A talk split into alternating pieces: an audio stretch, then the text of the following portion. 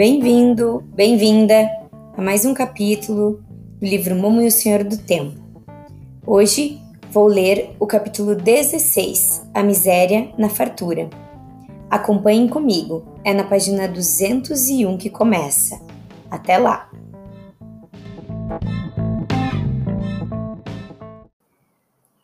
Para onde? perguntou o motorista quando Momo se sentou ao seu lado no elegante carro de Gigi. A menina ficou olhando, confusa à sua frente. O que iria dizer? Para onde, na verdade, queria ir?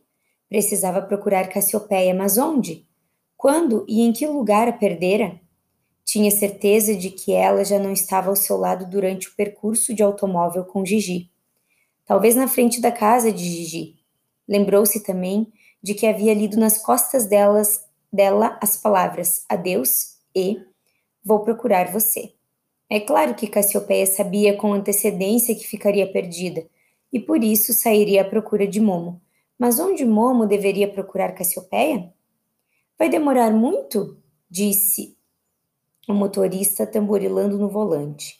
Tenho mais o que fazer do que levar você para passear. Para a casa de Gigi, por favor, pediu Momo. O motorista olhou para ela meio surpreso. Pensei que devia levar você para casa, ou será que vai ficar morando conosco? Não, respondeu a menina, mas perdi uma coisa na rua e preciso encontrá-la. Para o motorista estava ótimo, pois de qualquer modo teria que voltar para lá. Quando chegaram, Momo saltou logo do carro e começou sua busca por toda parte. Cassiopeia! Ela chamava baixinho. Cassiopeia! Afinal, o que você está procurando? perguntou o motorista pela janela do carro. É a tartaruga de Mestre Hora, respondeu Momo. Ela se chama Cassiopeia e sempre sabe o que vai acontecer, com meia hora de antecedência. Ela escreve letras na sua carapaça. Preciso encontrá-la de qualquer jeito. Quer me ajudar, por favor? Não tenho tempo para brincadeiras bobas, resmungou o motorista entrando pelo portão que se fechou atrás do carro. Momo continuou a procurar sozinha. Procurou pela rua inteira, mas não viu nem sinal de Cassiopeia. Talvez ela esteja indo para o anfiteatro, pensou a menina. Momo foi voltando devagarinho pelo mesmo caminho que tomara na vinda. Olhava por todos os cantos e todas as esquinas. Chamava sem cessar pela tartaruga, mas tudo em vão. Quando a menina chegou ao anfiteatro, já era tarde da noite. Lá também procurou por todos os cantos, tanto quanto lhe permitia a escuridão. Tinha esperança de que por algum passe de mágica a tartaruga tivesse chegado antes que ela. No entanto, é claro que seria impossível, pois Cassiopeia andava muito devagar. Momo deitou-se na cama. Pela primeira vez estava completamente sozinha. A menina passou as semanas seguintes perambulando pela grande cidade, esperando encontrar Bepo, varredor.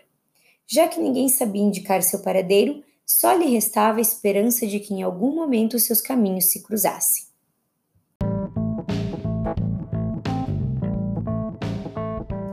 Bem, então a Momo não conseguiu encontrar Cassiopeia, mas o narrador agora nos conta mais um pouquinho dessa história na página 203.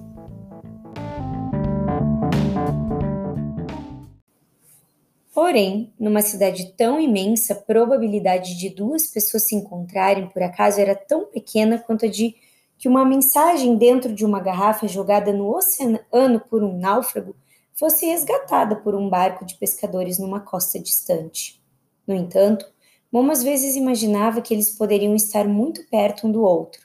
Quem poderia saber quantas vezes ela não passara por algum lugar em que Beppo estivesse uma hora, um minuto, um segundo antes?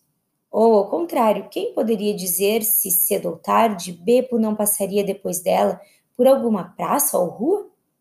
Por isso, muitas vezes Momo ficava durante horas esperando no mesmo lugar. No entanto, em algum momento ela era obrigada a continuar andando, e então, mais uma vez, podia ser que os dois se desencontrassem por pouco. Como seria bom se Cassiopeia estivesse com ela para poder lhe dizer: Espere ou prossiga. Sozinha, porém, Momo nunca sabia o que fazer. Tinha medo de se desencontrar de Beppo se esperasse e tinha medo de se desencontrar dele se continuasse caminhando. A menina também tentava localizar as crianças que antes sempre iam visitá-la, mas nunca viu nenhuma delas. Aliás, não via mais crianças na rua de jeito nenhum, e lembrou-se de que Nino dissera que agora haviam quem cuidasse delas. O fato de que a própria Momo nunca ter sido apanhado por um policial ou qualquer outro adulto e levada para um depósito de crianças devia-se à constante vigilância dos homens cinzentos. Não fazia parte dos planos deles, mas isso Momo não sabia. Uma vez por dia ela ia comer no restaurante do Nino. No entanto, nunca conseguia conversar com ele mais do que naquele primeiro encontro. Nino estava sempre com a mesma pressa e nunca tinha tempo. As semanas transformaram-se em meses e Momo continuava sozinha. Uma única vez, quando estava sentada na murada de uma ponte na hora do pôr do sol, Momo viu ao longe uma, numa outra ponte uma figurinha encurvada que varria apressadamente como se aquilo dependesse sua vida. Acreditando ter reconhecido Bepo, ela gritou e acenou, mas a tal figura não interrompeu seu trabalho nem por um instante. Momo saiu correndo, mas quando chegou à outra ponte não viu mais ninguém. Não deve ter sido Bepo, a menina disse a si mesma para se consolar. Não podia ser ele, ele não varre daquele jeito. Às vezes ficava em casa, sem sair do anfiteatro, porque de repente lhe vinha a esperança de que Bepo pudesse passar por lá para saber se ela tinha voltado. Se não a encontrasse, naturalmente pensaria que ela não tinha voltado. Mais uma vez, imaginava se isso já não teria acontecido, uma semana ou um dia antes. Então esperava, mas sempre em vão. Acabou escrevendo em letras grandes na parte do quarto: Estou de volta! Só que, além dela, ninguém leu o recado. Uma coisa, no entanto, nunca a abandonou. Desculpe. Uma coisa, no entanto, nunca abandonou Momo durante todo esse tempo. A lembrança viva do que tinha vivido com Mestriora, a lembrança sempre presente das flores, da música. Era só fechar os olhos e escutar dentro de si mesma que ela revia as cores brilhantes e magníficas das flores e ouvia a música das vozes. Tal como no primeiro dia, conseguia repetir as palavras e cantar as melodias embora elas sempre se transformassem nunca fossem as mesmas. Momo passava dias a fio, sentada nos degraus de pedra, falando e cantando para si mesma. Ninguém a ouvia, a não ser as árvores, os pássaros e as velhas pedras. Bem, o último capítulo da 204 e em seguida a página 205. Há muitas formas de solidão. A de Momo era um tipo de solidão que poucas pessoas conhecem, menos ainda com tanta intensidade. Sentia-se como que aprisionada numa gruta cheia de tesouros de inestimável valor, que crescia continuamente ameaçando sufocá-la. E não havia saída. Ninguém conseguia chegar até ela. E por outro lado, ela não conseguia se fazer notar por ninguém, profundamente enterrada sob uma montanha de tempo. Havia momentos em que desejava nunca ter ouvido aquela música e visto aquelas flores. No entanto, se lhe oferecessem a escolha, não trocaria aquelas lembranças por nada no mundo. Nem que morresse por isso.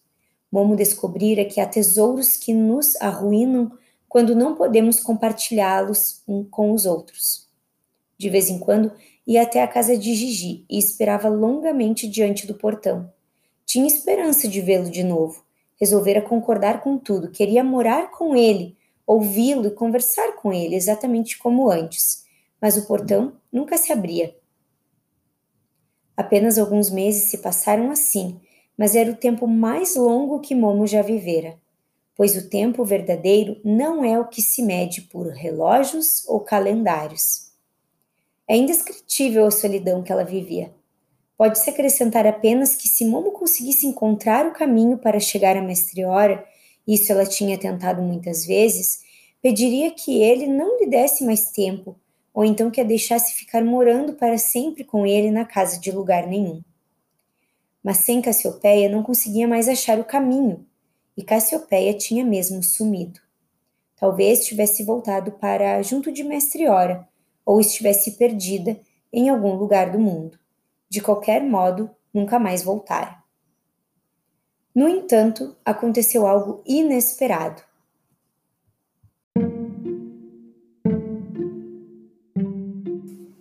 Antes eh, de vocês descobrirem então o que é, foi de fato este algo inesperado, algumas frases aqui são importantes e tocantes também, né? Como a solidão, que a Momo sente então com tanta intensidade, porque a Momo sente tudo com muita intensidade.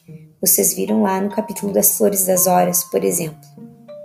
E também em momentos como o que diz aqui, que ela desejaria nunca ter visto as flores ou nunca ter ouvido a música, é, que existem alguns segredos que não compartilhados com o outro é impossível, né, de fazer essa pessoa feliz, enfim, são tesouros que arruinam, né, quando não se pode falar ao outro, compartilhar. Bem, então vamos lá, página 206. Certo dia, Momo encontrou-se na cidade com três crianças que antes costumavam ir encontrá-la no anfiteatro. Eram Paulo, Franco e Maria, a menina que estava sempre com a irmãzinha Dedé. Os três tinham mudado muito. Vestiam uma espécie de uniforme cinzento e seus rostos tinham uma expressão estranhamente vazia e sem vida. Mesmo quando Momo os cumprimentou efusivamente, eles mal sorriram. Tenho procurado tanto vocês! exclamou a menina, quase sem fôlego. Vamos agora até a minha casa? Os três se entreolharam e balançaram a cabeça negativamente. Bem, então vocês irão amanhã ou depois de amanhã? Mais uma vez os três balançaram a cabeça. Ora, vocês precisam voltar, suplicou a menina. Antigamente vocês sempre iam me ver. Antigamente, respondeu Paulo, mas agora tudo mudou. Não podemos mais gastar nosso tempo com coisas inúteis. Mas isso nós nunca fizemos, disse Momo.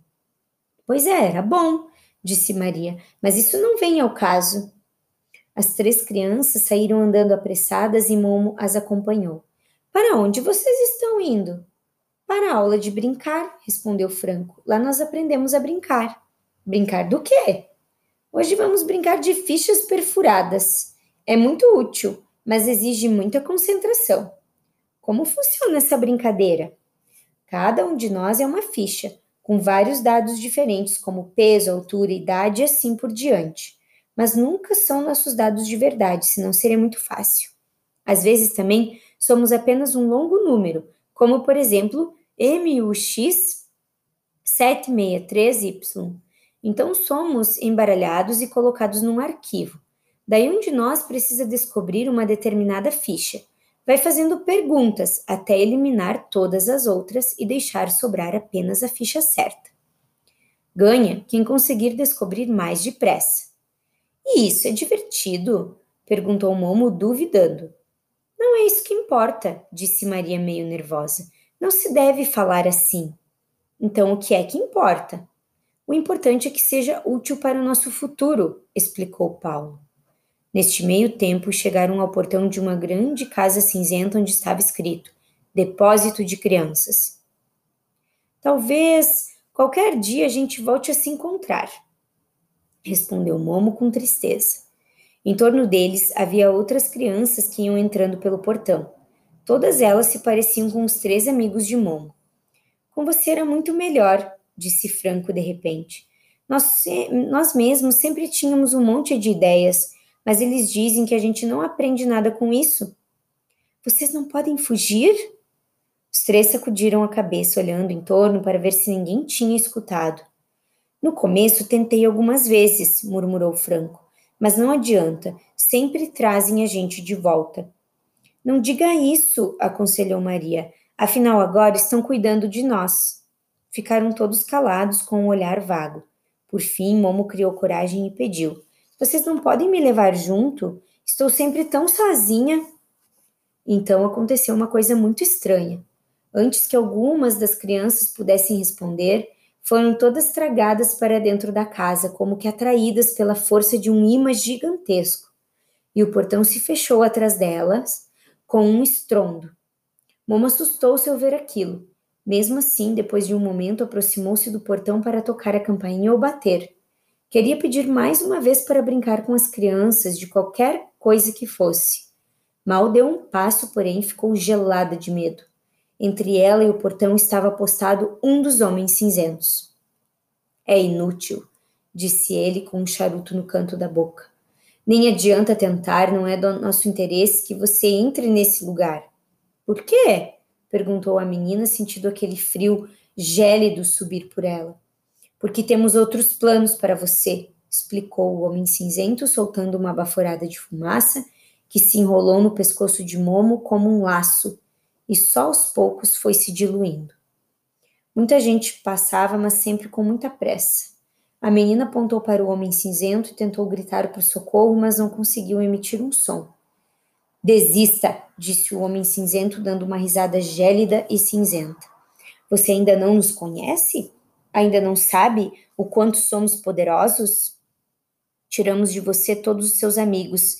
Ninguém mais pode ajudá-la. Podemos fazer com você o que quisermos. Mas, como você vê, nós a poupamos. Por quê? A menina conseguiu dizer com dificuldade. Porque queremos que preste um servicinho, respondeu o homem. Se tiver juízo, poderá obter muitas vantagens para você e também para os seus amigos. Você quer? Quero, sussurrou Momo. O homem cinzento deu um sorrisinho apertado. Então vamos nos encontrar à meia-noite para combinar tudo. Momo meneou a cabeça calada. O homem cinzento já tinha sumido. Só a fumaça do seu charuto ainda pairava no ar ele não dissera onde deveriam se encontrar.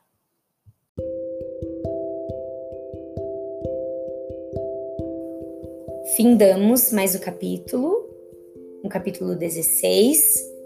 Eu espero que vocês tenham gostado e também queria perguntar uma coisa para vocês. É, o que vocês acharam do diálogo em relação ao Homem Cinzento e a Momo? E antes disso, quando a Momo finalmente encontra os três, as três crianças amigas que costumavam ir ao anfiteatro e agora hum, elas são como fichas, brincam disso e recebem inclusive o nome igualzinho ao dos agentes, né? Os agentes que a gente conheceu ao longo do livro.